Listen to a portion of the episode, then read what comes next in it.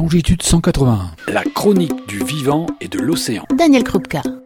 Cinquième opus de cette série Bifurcon qui vise à emprunter un nouveau chemin face aux multiples crises parallèles, qu'elles soient économiques, politiques, écologiques, climatiques, sociales ou internationales. Nous avons pu observer que les solutions pratiques ne manquent pas, mais que ce sont nos décisions, nos comportements, nos modèles d'existence, notre absence de prise en compte du vivant dont nous faisons partie qui sont les problèmes.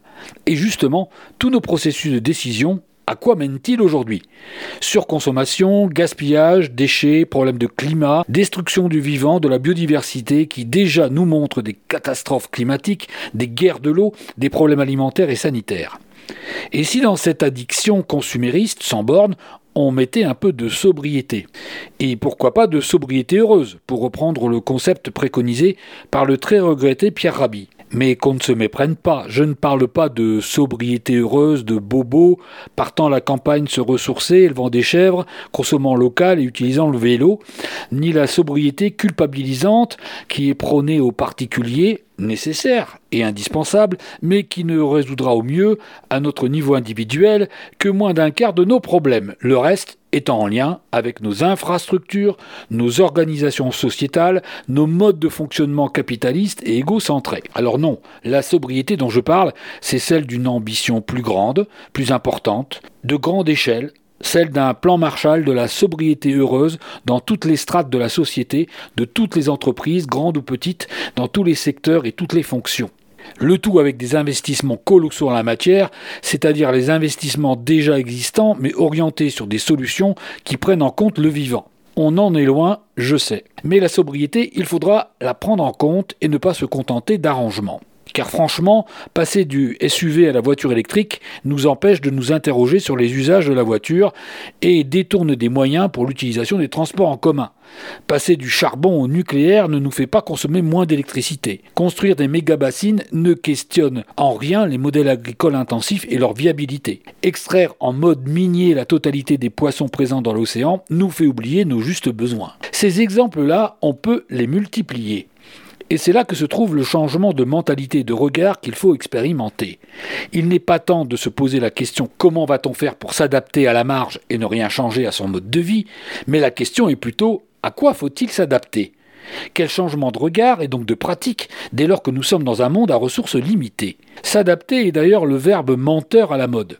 Utilisé par tous les politiques, maintenant que les crises écologiques et climatiques s'enchaînent, on nous propose d'ores et déjà de construire une trajectoire de réchauffement à 4 degrés par exemple. C'est très hypocrite, alors que rien n'est fait pour éviter ce cap, et surtout parce que adapter induit que l'on ne doit surtout rien changer à la marge du monde. Un fatalisme qui arrange ceux qui accumulent richesse et pouvoir dans le monde d'aujourd'hui, qu'ils ne veulent surtout pas voir transformer. Bah, pensez donc, les profits et les capitaux accumulés risqueraient de diminuer. Et en plus, on devrait s'inquiéter du bien commun de tous. Et en plus de ceux qui vont nous succéder. Alors surtout ne changeons rien, vendons de l'adaptation. Comme si un seau d'eau suffisait à maîtriser un incendie. S'adapter, qu'on assimile en général à être intelligent, prend ici la forme d'un constat d'échec. Et autant le savoir, les cigales que nous sommes ne vont pas s'adapter. Ce ne sera pas suffisant et elles n'en auront pas le loisir. Elles doivent devenir fourmis et au plus tôt pour être des fourmis heureuses.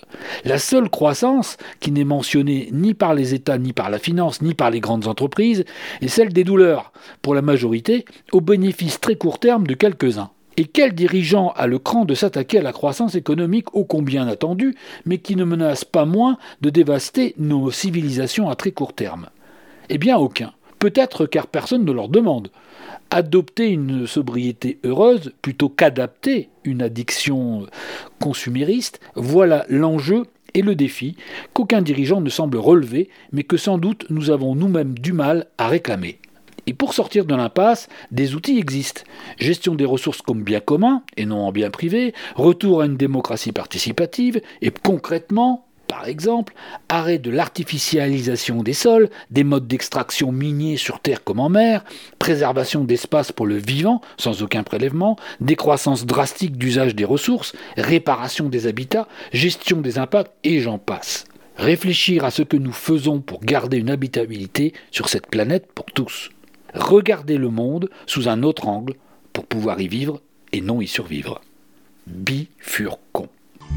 Retrouvez et podcastez cette chronique sur notre site fréquence